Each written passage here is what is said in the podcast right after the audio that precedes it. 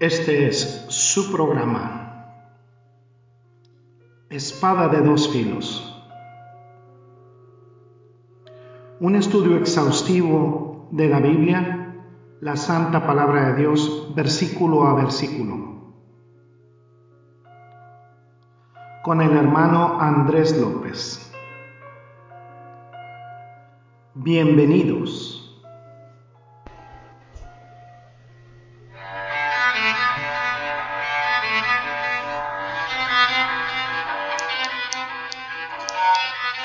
Tal? ¿Qué tal?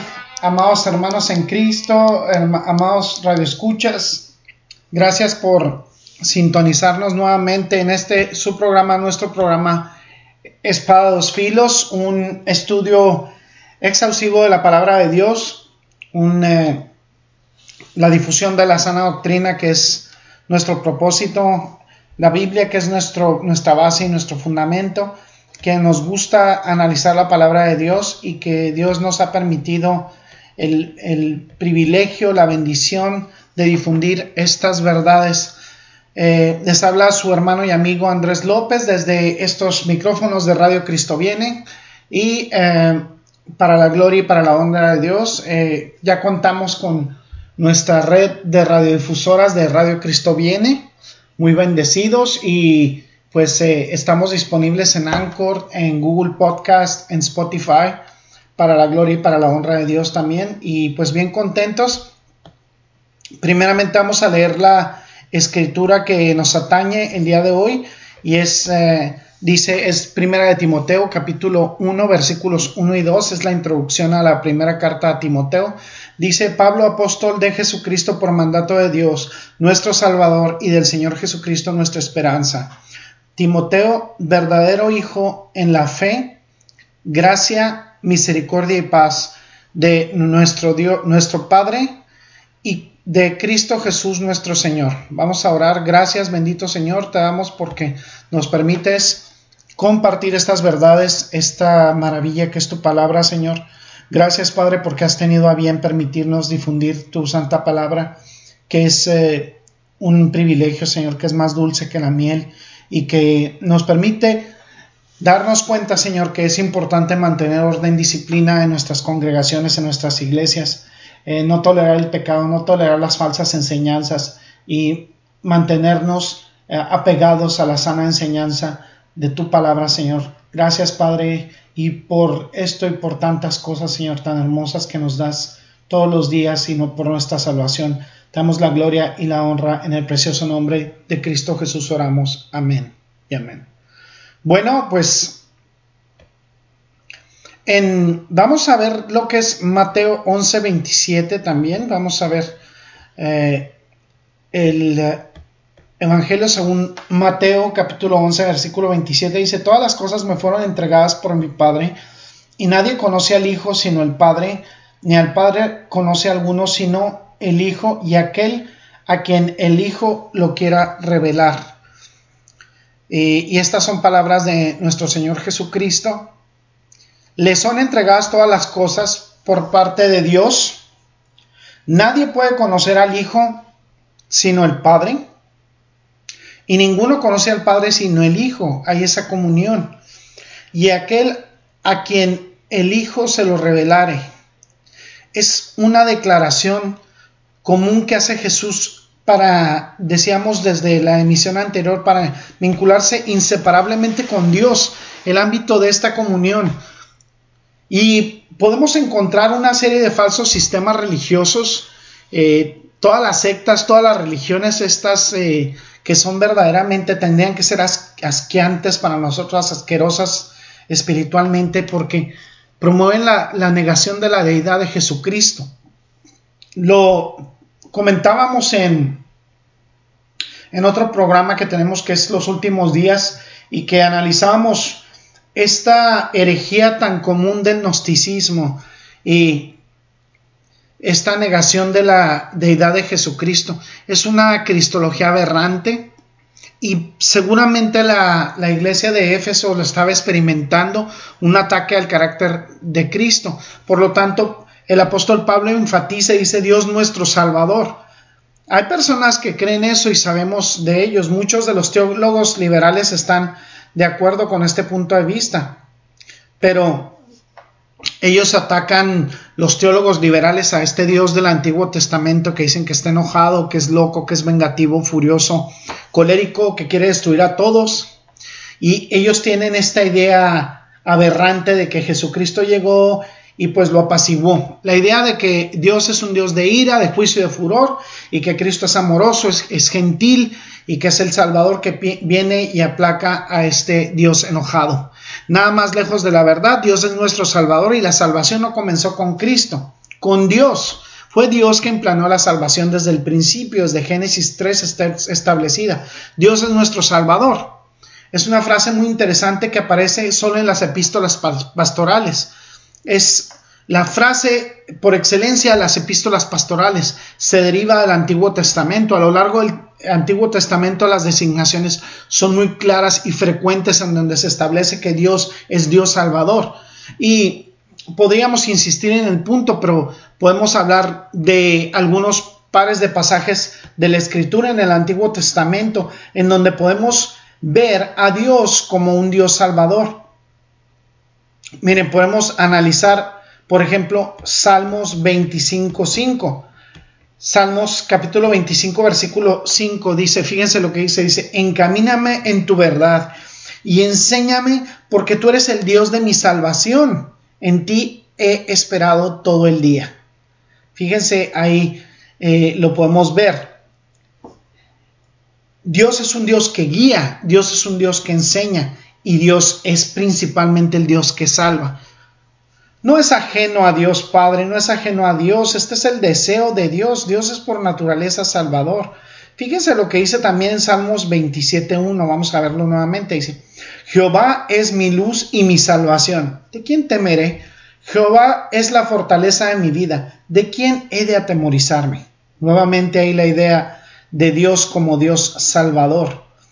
¿Qué dice Jehová? Es mi luz y mi salvación. Mi salvación. Fíjense bien lo que dice también el mismo Salmo 27, versículo 9. Salmos 27, 9 dice, No escondas tu rostro en mí, no apartes con ira a tu siervo, mi ayuda ha sido. No me dejes ni, ni me desampares, Dios de mi salvación. Nuevamente hay la idea de que Dios es un Dios salvador. Él nos ayuda él no nos deja ni nos desampara. Él, es, él es nuestro Salvador. Lo vamos a ver en, Salmos 42. Fíjense lo que dice en Salmos 42. Vamos a ver el versículo 5, Salmos 42, 5. Fíjense lo, que, lo que eh, pregunta el salmista. Dice, ¿por qué te abates, oh alma mía, y te turbas dentro de mí? Espera en Dios, porque aún he de alabarle, salvación mía y Dios mío. He ahí Dios siempre caracterizado como Salvador. ¿Por qué tendremos que turbar nuestra alma? ¿Por qué tenemos que abatirnos y sentirnos eh, tristes si podemos esperar en Dios? No, lo, lo alabamos al ver su rostro. En otras palabras, Dios es un Dios de salvación, es Dios de gracia, es un Dios de liberación. Esto lo deja muy claro el Antiguo Testamento. Vamos a ver otro pasaje que está en Habacuc 3.18, vamos a verlo. Y dice Habacuc capítulo 3 versículo 18, dice, con todo yo me alegraré en Jehová y me gozaré en el Dios de mi salvación. He ahí nuevamente.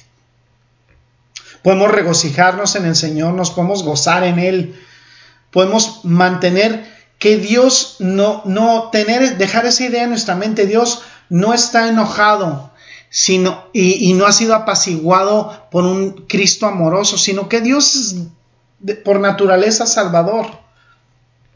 Y, y es importante tenerlo en cuenta. Fíjense, hay, un, hay palabras que, que María expresó en el capítulo 1 versículos 46 al 50. Lucas 1, 46 al 50. Fíjense lo que, lo que dice la escritura. Dice, entonces María dijo, engrandece mi alma al Señor, y mi espíritu se regocija en Dios mi Salvador, porque ha mirado la bajeza de su sierva. Pues he aquí, desde ahora me dirán bienaventurada todas las generaciones, porque me ha hecho grandes cosas el poderoso. Santo es su nombre y su misericordia es de generación en generación a los que le temen. María sin duda era una mujer que confiaba en el Antiguo Testamento, que lo leía, que lo conocía. Y ella dice que su alma engrandece al Señor, que se regocija en Dios como su Salvador. Esa es la expresión de alguien que quería ofrecer adoración a Dios, que le tenía muy claro por sus enseñanzas, seguramente ella estudiaba la Biblia, ella conocía el Antiguo Testamento, las Escrituras, y estaba consciente de la naturaleza y el carácter salvador de nuestro Dios. Vamos a ver ya en el Nuevo Testamento, dice eh, Judas 1.25, solo tiene un capítulo Judas, vemos el versículo 25, dice, al único y sabio Dios, nuestro Salvador, sea gloria y majestad, imperio y potencia, ahora y por todos los siglos. Qué maravilloso. Dios, nuestro único Salvador, proviene de una perspectiva entonces del Antiguo Testamento. ¿Sí? Dios es la fuente de salvación. No, no, debemos nunca pensar en Dios queriendo condenar a los hombres. Dios no quiere que nadie perezca, sino que todos procedan a arrepentimiento. Y Cristo eh, esta, esta idea que se tiene por parte de, sectas ajenas y desconociendo la naturaleza eh, legítima de Dios, pensando que, que entonces hay un, hay un Salvador, está Cristo nada más queriendo apaciguar la ira de Dios y salvarnos de los designios condenatorios de Dios. Dios es nuestro Salvador. No puede haber ninguna razón entre los efesios para que para que Pablo pueda reafirmar esto. Porque seguramente si ellos hubieran, se hubieran mantenido en esa teología correcta, no habría habido razón para tener que clarificarlo. Sin embargo, el apóstol Pablo lo clarifica. ¿Sí? Y eh, pues esa es una, seguramente es una eh, herejía que estaba por ahí muy marcada. Y es que lo podemos ver otra vez. Vamos a dar luego un estudio más a, conciencia de este capítulo 2. Pero dice, fíjense, en primera de Timoteo capítulo 2, versículo 3 dice, porque esto es bueno y agradable delante de Dios nuestro Salvador, el cual quiere que todos los hombres sean salvos y vengan al conocimiento de la verdad. Es bueno y agradable la salvación es buena y agradable a la vista de nuestro Dios. Él quiere que todos los hombres sean salvos. Entonces, es, tendría que haber sido al principio muy difícil para Timoteo como pastor de esta congregación o líder de esta congregación el tener que reconstruir eso, ese error en la iglesia de Éfeso, a la cual escribe Pablo. Eh, probablemente al principio no, no podría controlarlo, este error, estas mentiras que se difunden en las congregaciones, esta apostasía, muchas veces puede ser muy sutil, muy esquiva. Sí, muchas veces estas herejías que tienen que ver con el gnosticismo tenían que ver con elementos judíos, helenísticos o griegos. Alguna clase de religión falsa se movía a través de esa congregación de Éfeso y amenazaba a esta iglesia. Y por supuesto, e-, Éfeso era la iglesia insignia. Era la líder de todas las demás iglesias en Asia Menor. Es mencionada incluso primero en, las eh, epístolas del Apocalipsis. Entonces, era importante mantener esa corrección. Puede haber sido algún momento en el camino en donde se habían cuestionado a lo mejor los efesios si Jesucristo era verdadero, si Dios, perdón, era verdaderamente salvador, porque Pablo lo, repite y lo hace de manera insistente, ah, lo usa en las epístolas pastorales, debe haber entonces sido un problema. Dios es nuestro salvador. Fíjense qué interesante. Lo vuelve a repetir en la primera epístola de Timoteo capítulo 1 versículo 11. Primera de Timoteo 1 11 dice, según el glorioso evangelio del Dios bendito, que a mí me ha sido encomendado.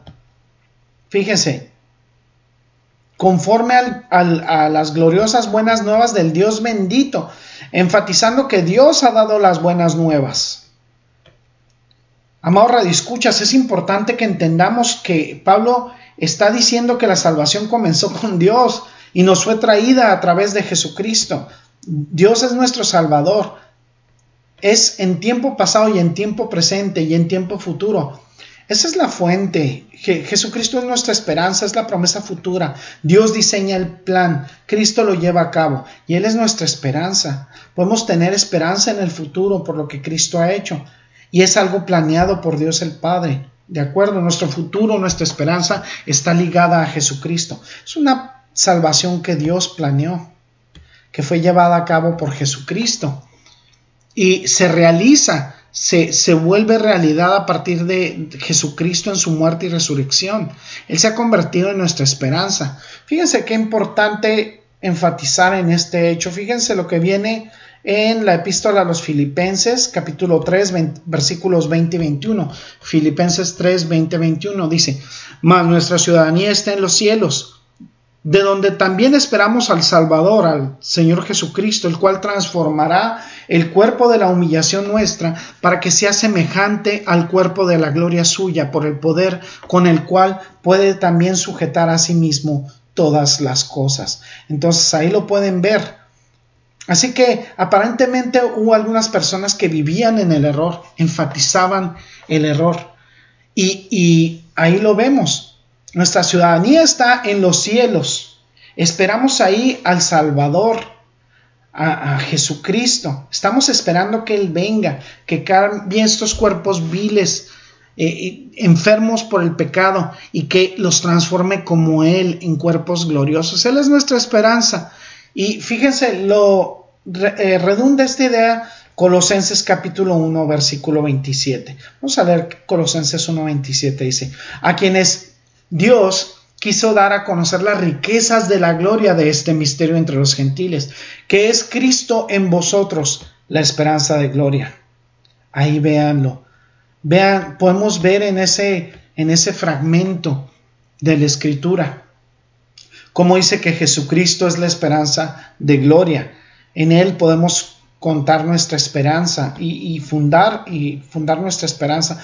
Vamos a ver en la primera epístola de Juan, primera de Juan capítulo 3 versículo 2, primera de Juan 3 2 dice lo siguiente. Ahora, amados, ah, perdón, amados, ahora somos hijos de Dios y aún no se ha manifestado lo que hemos de ser, pero sabemos que cuando Él se manifieste, seremos semejantes a Él porque le veremos tal como es. Aleluya. Sí, cuando le veamos a Jesucristo seremos semejantes a Él. Y el que tiene esta esperanza se purifica él mismo. Así que podemos ver de alguna manera esta apostasía, estos falsos maestros, estos herejes en esta iglesia en la que Timoteo estaba trabajando y que querían robarle a la iglesia la salvación. ¿Sí?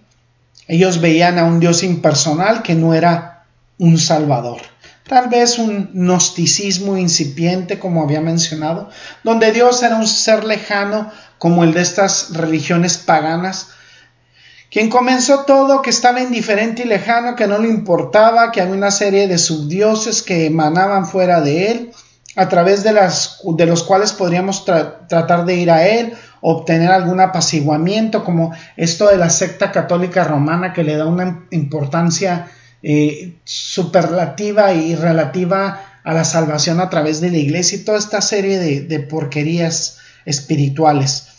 Entonces, eh, pues de, de, esa manera ellos pensaban que Jesús fue uno de ellos, esto pensaba el gnosticismo incipiente que comenzaba, que, Jesús fuera uno de estos que iba hacia ese Dios enojado e indiferente, que lo iba a apaciguar, que iba a mejorar las cosas para nosotros. Sea lo que sea, realmente no podemos etiquetarlo. Debe, debe ser alguno de esos que estaban atacando la misma esencia del amor redentor de Dios y también algunos que estaban atacando el carácter y la deidad de la obra de Jesucristo. Y aún así, por eso es que en la introducción vemos alusiones a esto. Fíjense, muy interesante, vemos, eh, dice en, en Primera de Timoteo capítulo 1, versículo 15, dice, fíjense lo que dice Primera de Timoteo 1, 15, dice, palabra fiel y digna de ser recibida por todos que Cristo Jesús vino al mundo para salvar a los pecadores, de los cuales yo soy el primero. Jesucristo vino al mundo.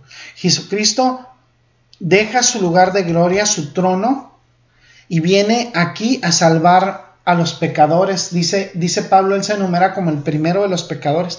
Enfatiza la obra de Jesucristo, el Evangelio, su obra salvadora, y nuevamente eh, menciona ese carácter por parte de Jesucristo. Fíjense cómo lo, lo vuelve a comentar en la primera epístola de Timoteo, a Timoteo, primera de Timoteo 3:16 dice, e indiscutiblemente grande es el misterio de la piedad, Dios fue manifestado en carne, justificado en el Espíritu, visto de los ángeles, predicado a los gentiles, creído en el mundo, recibido arriba en gloria. Este versículo que habíamos comentado, qué interesante. Otra vez en el capítulo 4, versículo 10, primera de Timoteo 4:10 dice, que por esto mismo trabajamos y sufrimos oprobios porque esperamos en el Dios viviente, que es el Salvador de todos los hombres, mayormente de los que creen. Fíjense qué importante. ¿eh? Eh, trabajamos y sufrimos el vituperio del Evangelio porque confiamos en el Dios vivo, el Salvador de todos los hombres, el que salva a todos. Y esto especialmente para aquellos que creen. Fíjense. Ahora veamos eh, lo que dice ahora en el versículo, capítulo 6, versículo 14, primera de Timoteo 6, 14, dice, que guardes el mandamiento sin mácula ni reprensión hasta la aparición de nuestro Señor Jesucristo. Este mandamiento, esta obediencia, guarda este mandamiento, sea intachable, sea irreprensible, hasta que aparezca nuevamente nuestro Señor Jesucristo. Él mostrará quién es el bienaventurado, el, único potentado y es quién es el, Rey de Reyes, el Señor de Señores. Hay otra alusión nuevamente a la deidad de Jesucristo, la salvación de Cristo. Al hablar de esto, él habla de su gloria, de su gran aparición y así sucesivamente. Tuvo que haber alguna discusión allí en la iglesia de Éfeso respecto a la salvación, respecto a quién Dios es, respecto a su naturaleza y carácter salvador. Y eso vamos a continuar mencionándolo en nuestra próxima emisión. Este momento lo quiero dedicar a ti, eh, amado Radio Escucha, que estás aquí, que Jesucristo sin duda te ha, traído aquí en este momento a escuchar este programa de radio o este podcast y que no has recibido a Jesucristo como tu único y suficiente Señor y Salvador. Quienes no han recibido a Jesucristo como su único y suficiente Señor y Salvador solo tienen un destino eterno y es el infierno, es la condenación eterna. Eh, ¿Cómo puedes recibir a Jesucristo como tu único y suficiente Señor y Salvador? Ora al Señor, pídele, arrepiéntete de tus pecados porque fíjate, dice en Lucas capítulo 19, versículo 10, Lucas 19, 10 dice, porque el Hijo del Hombre vino a buscar y a salvar lo que se había perdido. Solo hay salvación a través de Jesucristo. Dice en Juan capítulo 3, versículo 17, Juan 3, 17, dice, porque Dios no envió a su Hijo al mundo para condenar al mundo, sino para que el mundo sea salvo por él. ¿Y cómo puedes pedirle perdón? Arrepiéntete de tus pecados, pídele a Jesucristo que transforme tu vida. Recíbele en tu corazón como tu único y suficiente Señor y Salvador. Confía en Él y Él transformará tu vida. Bautízate. Lee tu Biblia, léela a partir del Evangelio de Juan. Congrégate en una congregación donde haya sana doctrina. Jesucristo mismo se encargará de dar esa transformación a tu vida, pero sin duda lo más importante es que le recibas a Él como tu único y suficiente Señor y Salvador, porque de no hacerlo, tu eternidad será en el infierno. Y esto no lo digo yo, lo dice la Escritura, lo dice Dios mismo a través de su Santo Espíritu en la palabra de Dios. Bueno, vamos a orar para despedir esta emisión. Gracias, bendito Padre Celestial, porque nos has permitido descubrir, amado Dios, que tú eres un Dios salvador, que siempre has estado eh, desde el comienzo, desde antes de la formación del mundo. Tú has sido nuestro Salvador, amado Padre, y por eso te exaltamos, porque lo has concretado a través de la obra hermosa de Jesucristo al morir en la cruz del Calvario y resucitar al tercer día. Señor, por tantas cosas, pero por esto principalmente, por haber salvado nuestras armas del infierno, a quienes hemos confiado en ti como nuestro único y suficiente Señor y Salvador. Te exaltamos, Señor. Tenemos esa esperanza en ti, Señor. Permítenos ser limpios delante de ti, estar aceptos delante de ti en nuestras congregaciones, Señor.